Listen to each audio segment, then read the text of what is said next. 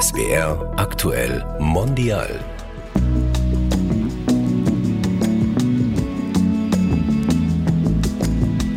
Man ist im Leben unterwegs und du weißt nie, wo diese Reise dich hinführt, auch von der Strecke her und auch von den Erfahrungen, die du machst, weil ich bin immer offen und sage zu mir selber, du kannst doch von ihm noch was lernen. Er kann dir was beibringen noch oder er kann dir mal einen anderen Blickwinkel öffnen, ja.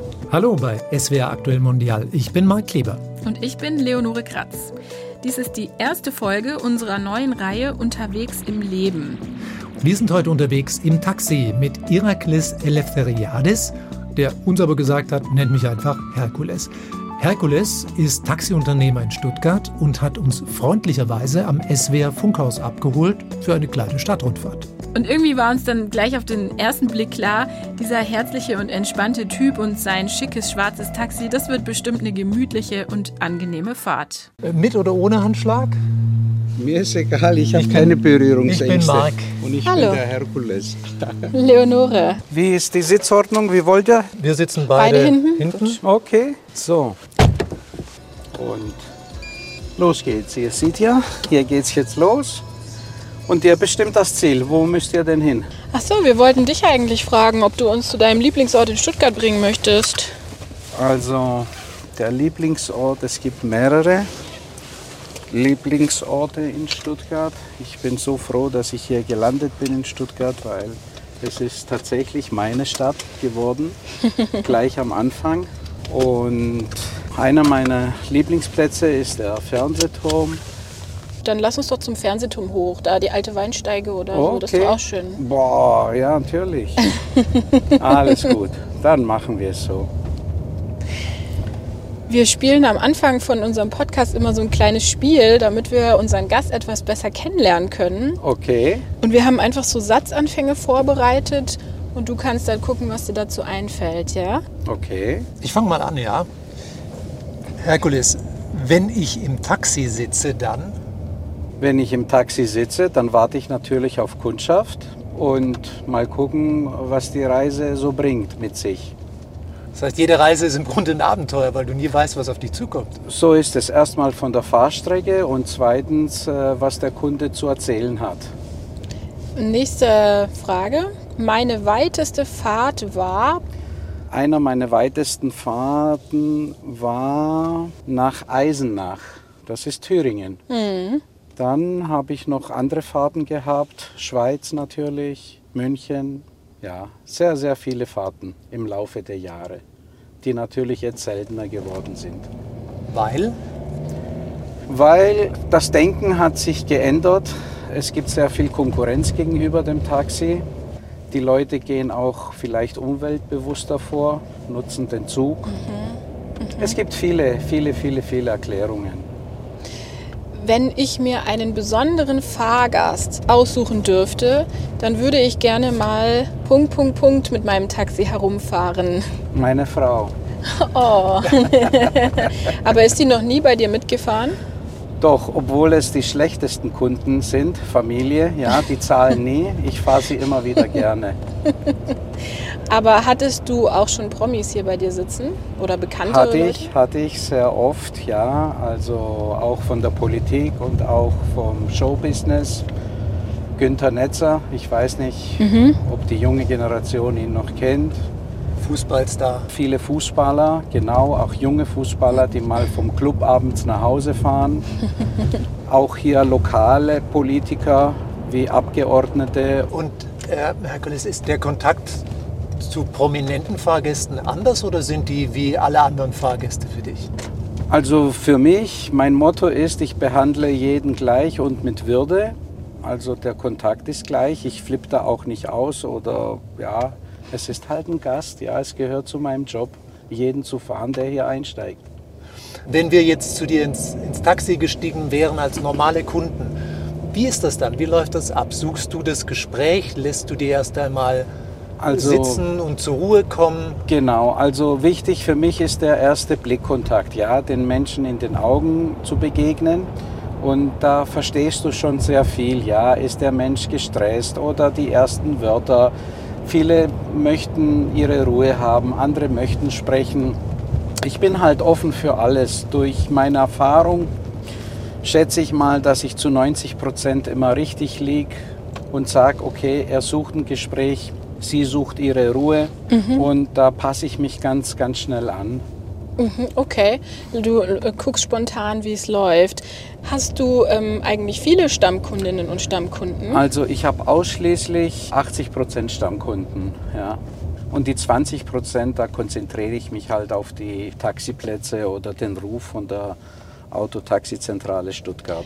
Okay, also der ganz große Teil sind tatsächlich äh, Leute, die immer wieder von dir mhm. gefahren werden wollen. Ja. Ähm, wie ist denn da so der Kontakt zu denen? Ist das auch ein, ein persönliches Verhältnis? oh ja, es entsteht tatsächlich eine Beziehung. Also es ist nicht nur von A nach B, sondern auch diese Zeit, diese 10, 20, 50 Minuten, die du mit dem Kunden in Kontakt kommst, ja, das finde ich einfach toll. Er fragt die Hintergründe, Familie, wieso sind sie nach Deutschland gekommen, fühlen sie sich wohl hier oder so.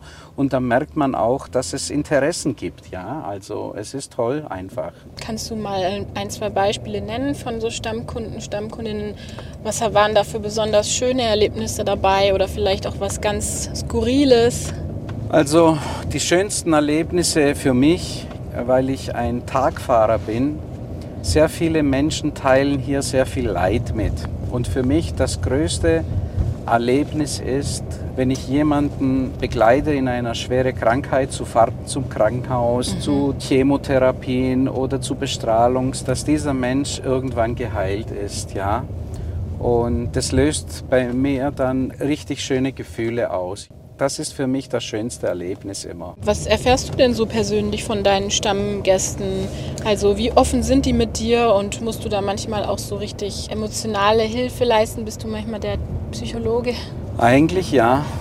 Eigentlich ja. Wie gesagt, äh, alle Menschen sind gleich. Die teilen mehr Leid mit wie Erfreuliches. Wir wollen alle unser Leid teilen. Und da versuchst du sie halt aufzubauen, ja, und dass die halt hier aussteigen und sagen, Mensch, die Fahrt, die tat mir richtig gut, ja, und dann bin ich ja auch äh, sehr, sehr zufrieden. Bist du auch neugierig? Also würdest du deine Fahrgäste bestimmte Sachen auch gerne fragen oder machst du das dann auch? Also du darfst nicht fragen über sehr, sehr persönliche Sachen. Mhm. Und auch wenn ich mal irgendwas mich neugierig machen würde, ja, ich hüte mich, es auszusprechen. Ich, ich mache es nicht, weil es gehört sich nicht dazu. Das Erfolgsrezept in einem Taxi oder in diesem Gewerbe ist, dass was hier gesprochen wird, also nicht in eurem Fall, ja, darf nicht nach außen kommen. Mhm. Das heißt, also, der Tax, das Taxi ist ein geschützter Raum. Genau, du hast ja auch eine gewisse Schweigepflicht. Du musst auch mit sensiblen Daten von Patienten, die du beförderst, äh, sehr gut umgehen. Du darfst nicht sagen, was für eine Krankheit jeden oder wo du ihn hingefahren hast oder na, das, das geht einfach nicht. Das ist tabu, es ist No-Go.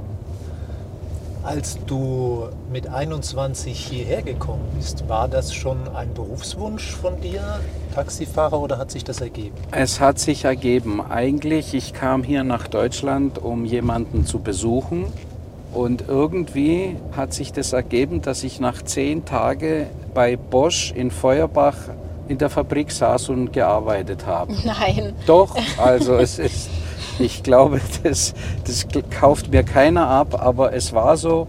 Aus Jux sagte derjenige, bei uns suchen sie Arbeiter, willst du kommen? habe ich gesagt, okay, versuchst es. Ne? Aber wie kam es denn dann vom Bosch zum Taxifahrer? Also ausschlaggebend war, dass ein Landsmann von mir ein Jubiläum gefeiert hat, 40 Jahre Zugehörigkeit zu Bosch. Und als ich das realisiert habe, 40 Jahre dasselbe Tor sechsmal oder fünfmal die Woche zu betreten, habe ich gedacht, nee, das, das ist nicht meine Welt. Ne? Mhm, mhm. Und so bin ich vom Bosch weg, habe dann angefangen, eine Ausbildung, die ich auch abgeschlossen habe. Und habe ich gedacht, das kann es auch nicht sein. Und dann habe ich gedacht, Mensch, du musst doch, obwohl ich äh, sehr, sehr gut Deutsch sprach, wollte ich noch besser Deutsch sprechen, weil für mich die, die Schlüsselqualifikation, um in einem Land zu leben, ist die Sprache zumindest und dann Beruf.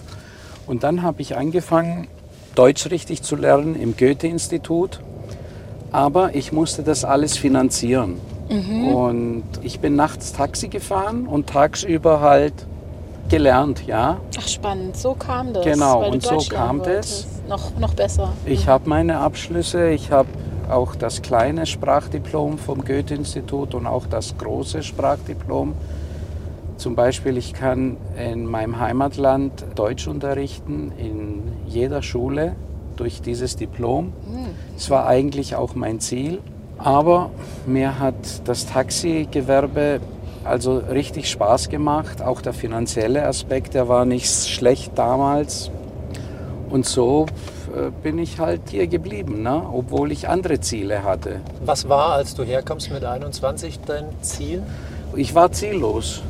Ich hatte kein Ziel. Ich bin einfach hergekommen und habe mich einfach hier vom Leben treiben lassen. Also ich habe verstanden, dass es äh, keinen Wert hat, hier zu leben und dass dein Kopf woanders ist. Nur hier die schlechten Sachen siehst und in dein Heimatland die guten Sachen, die Strände, das Leben, das Feiern. Wenn man in einem fremden Land lebt, dann muss man es so nehmen, wie es ist und sich integrieren. Sonst bist du unglücklich in dem Land, wo du lebst. Und irgendwann kamen die Ziele. Ich habe äh, sehr schnell meine Frau kennengelernt die auch hier aus dem Schwabenland kommt. Ich muss sagen, dass sie auch einen sehr großen Teil oder vielleicht den größten Teil dazu beigetragen hat, dass ich richtig Deutsch lerne. Sie hat unzählige von Diktaten mir immer diktiert vor Prüfungen. Sie hat mich immer verbessert. Sie, also sie hat mit mir auch die Sprache nochmal kennengelernt, die deutsche Sprache. Aber ich muss dazu sagen, dass meine Frau auch perfekt Griechisch spricht und auch die griechische Schrift beherrscht. Wie stark ist denn dein Bezug zu Griechenland? Wir haben vor Weihnachten schon mal telefoniert, um uns kennenzulernen. Da warst du ja gerade schon in Griechenland. Bist du oft dort? Also ich bin drei bis viermal im Jahr in Griechenland, ausgenommen Corona-Zeiten. Ja, da habe ich es nur die Jahre zweimal geschafft. Ich habe einen sehr starken Bezug nach Griechenland, weil meine Kindheit, ja, die habe ich dort verbracht. Mhm. Meine Freunde, die, mit denen wir in die Schule gegangen sind und die versuche ich auch zu pflegen. Ne? Sollen wir kurz hier anhalten? Dann machen wir das doch. Dann ja, ist ja wunderschön hier beim Pause. Fernsehturm. Ja. Also, dann steigen wir aus. So. Jetzt sind wir am Fernsehturm und gucken von ja. unten nach oben auf dieses Wahrzeichen von Stuttgart. Ist oder? das Wahrzeichen und deswegen liebe ich diesen Platz hier. Ich kann dir sagen, ich war 20 Mal da oben mindestens mit Kunden. Die Kunden wollten einfach, dass ich sie begleite. Der Fernsehturm war für mich immer was Besonderes. Also wenn das Wetter klar ist, bis in den schönen Schwarzwald zu sehen, ja, auf Griechisch Melanos Drimos. Unglaublich, ja. Und diesen Blick, diese Kessellage von Stuttgart, es war immer ein Erlebnis. Ich wollte noch zu Griechenland fragen, was deine Verwandten und Freunde, wie die deinen Beruf finden. Die finden ihn gut. Also die schätzen auch, dass ich so oft kommen kann. Bist du Selbstständiger? Ich bin selbstständig, ja. ja. Dann kannst du dir die Zeit Taxiunternehmer, genau. Ja, kannst du dir das selber einteilen, wenn du nach Griechenland gehst. Ja. ja. ist natürlich gut. Ich muss halt meine Stammkunden so takten, ja, dass ich alles vorher erledige oder ich arbeite mit zwei, drei anderen Unternehmern zusammen, die dann meine Fahrten übernehmen. Stichwort andere Taxiunternehmer. Wir haben so den Eindruck aus unserer Erfahrung, dass bei den Taxifahrern ganz viele Leute sind, die aus anderen Ländern äh, stammen, die und andere Kulturen, sind, ja. andere Kulturen. Ist das so? Es ist tatsächlich so. Es ist ein sehr harter Beruf geworden, dadurch, dass äh, du sehr viele Stunden hier investieren musst. Wenn du an den Taxenplätzen wartest, da wartest du lang, bis eine Fahrt kommt sehr viele Leute, die jetzt, sagen wir mal, einen Beruf haben oder studiert haben, die sind nicht bereit, diese Zeit zu opfern. weil sie denken, sie machen etwas Sinnvolleres oder die haben mehr Zeit für die Familie. Und deswegen kommen immer mehr und mehr Leute. Als ich angefangen habe, und 96, da war das Verhältnis vielleicht so 40 Prozent deutsche Fahrer und 60 Prozent ausländische Fahrer. Mhm. Inzwischen, wenn 5 Prozent der Fahrer Deutsche sind, ist es schon zu viel. Es sind aber auch junge Leute, die herkommen jetzt in diesem Gewerbe und auch mächtig der deutschen Sprache sind. Und es gibt keine Barrieren dann, wenn man sich mit den Kunden unterhalten kann. Ja. Du hast die griechische Staatsbürgerschaft noch? Ich habe beide. Du hast beide, ne? mhm. ne? Wenn man sich am Taxistand begegnet beim Warten, kommt man ja ins Gespräch miteinander. Selbstverständlich. Dann, dann kommen ganz unterschiedliche Kulturen und dann Nationalitäten ins Gespräch. Unterschiedliche Kulturen, unterschiedliche Nationalitäten, wie er sagt. Ja, man ist auch neugierig. Ja, man fragt, wie lange bist du hier? Was hast du gemacht? Der eine erzählt ja von Indien, der andere von Pakistan. Wir haben auch amerikanische Fahrer gehabt, wir haben auch Fahrer aus Argentinien gehabt. Also es ist sehr, sehr bunt. Ja, sehr viele aus der Türkei. Also es gibt überhaupt keine Barrieren ne, zwischen den Fahrern. Wenn man Taxifahrer ist, ist man Nationalität Taxifahrer. Genau, so ist es. Du hast es gut, gut verstanden. Wie sind denn die Kunden so zu dir? Also wirst du immer gut behandelt und respektvoll oder hast du auch schon mal andere Erfahrungen gemacht, dass du irgendwie aufgrund der Herkunft oder auch einfach so respektlos also, behandelt wurdest? Da kann ich nur antworten mit dem deutschen Sprichwort, so wie du im Wald reinschreist, so kommt es zurück. Natürlich der eine oder der andere, vielleicht äh, nachts, wenn er was getrunken hat, ist er aggressiv, ja.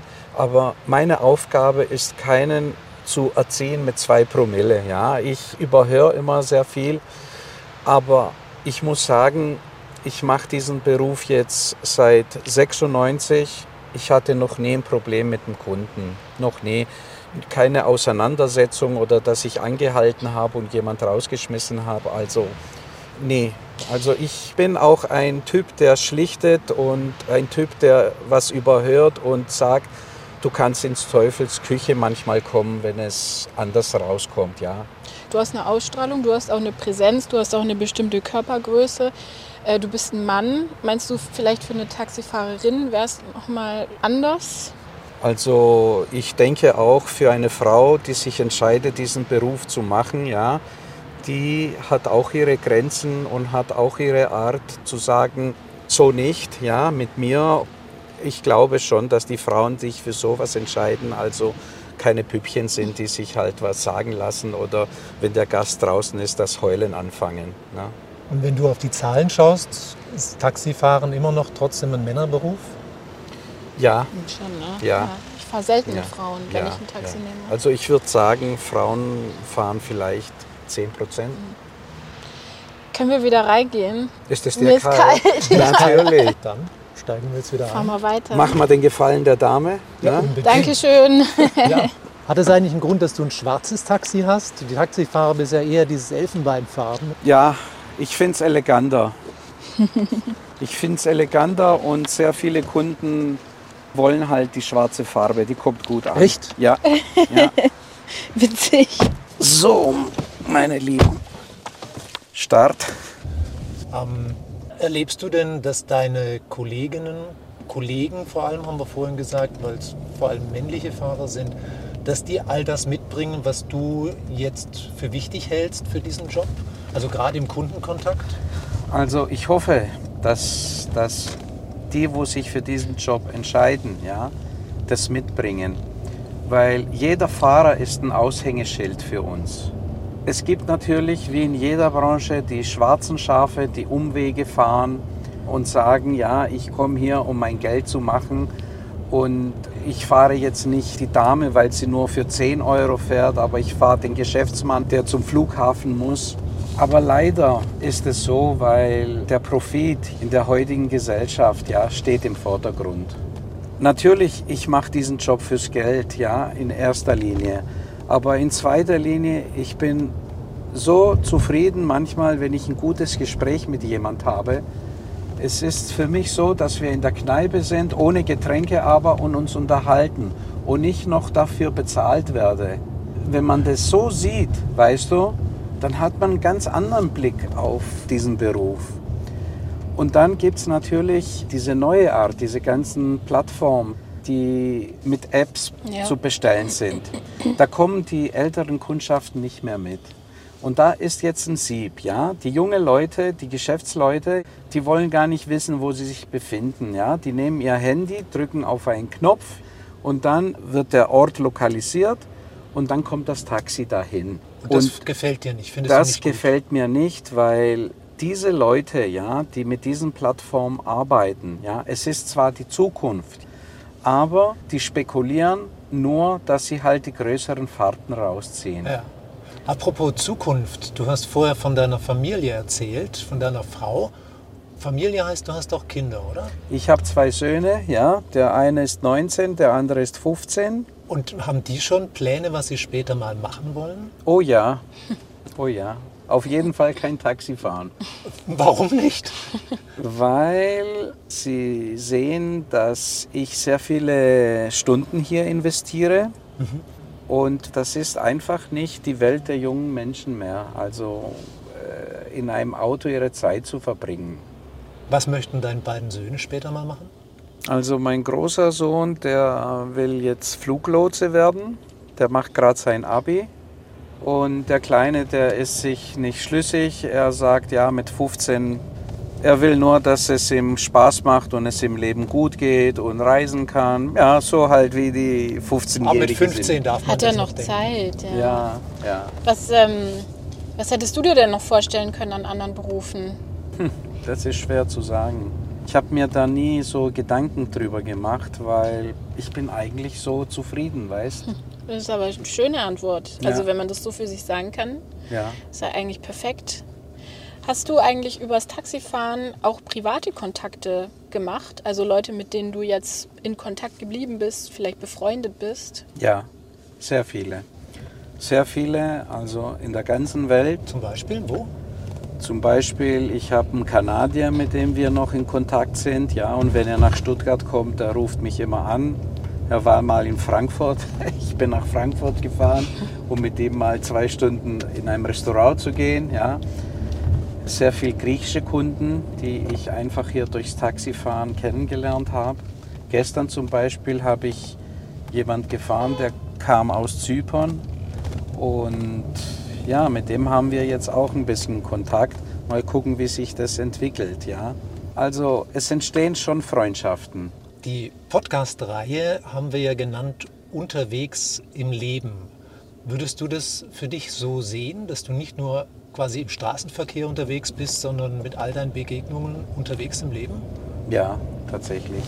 Es ist tatsächlich so. Man ist im Leben unterwegs und wie gesagt, das ist halt hier das Herausfordernde. Du weißt nie, wo diese Reise dich hinführt, auch von der Strecke her und auch von den Erfahrungen, die du machst, weil ich bin immer offen und sage zu mir selber, du kannst doch von ihm noch was lernen. Er kann dir was beibringen noch oder er kann dir mal einen anderen Blickwinkel öffnen, ja. Wenn du jetzt ein Wunschziel hättest, nicht dein Lieblingsziel innerhalb von Stuttgart, sondern dein Lieblingsziel auf der ganzen Welt, wo wäre das? Mein Dorf in Griechenland mit den 200 Seelen. Ja, ja. Das, Das- ist mein Lieblingsziel. Das ist ganz viel Heimat. Das ist ganz viel Heimat, wie du sagst. Da lebt noch meine Mama und ich fühle mich da ganz wohl, ja. Und Stuttgart ist aber auch deine Heimat, so wie du das beschrieben hast. Richtig. Deine ja. Stadt, hast du gesagt. Meine Stadt ist Stuttgart, ja. Meine Stadt. Ja, wirklich. Das ist äh, schön, finde ich, wenn man so zwei Orte für sich hat. Ja. Gell? Auch so zwei unterschiedliche, Stuttgart und dann 200 Seelendorf. Ja. Ich merke schon, wenn man im Taxi sitzt und es rollt unter einem, kommt man echt schnell ins Philosophieren. Ja, das bringt die Fahrt mit sich, Ja. weißt, diese ruhige Fahrt, ja. Grüße Sie, Taxi. Danke. Danke, Herkules, für diese sehr, sehr nette Ja. und sonnige Fahrt. Vielen, vielen Dank. Ja, die Sonne habe ich extra für euch bestellt. Das war die erste Folge unserer Reihe Unterwegs im Leben. In der nächsten Folge treffen wir einen singenden Busfahrer und die ganze Serie findet ihr in der ARD Audiothek. Ich bin Leonore Kratz. Und ich bin Marc Kleber. Danke fürs Zuhören und egal wo ihr unterwegs seid, kommt gut ans Ziel. Tschüss. Ciao.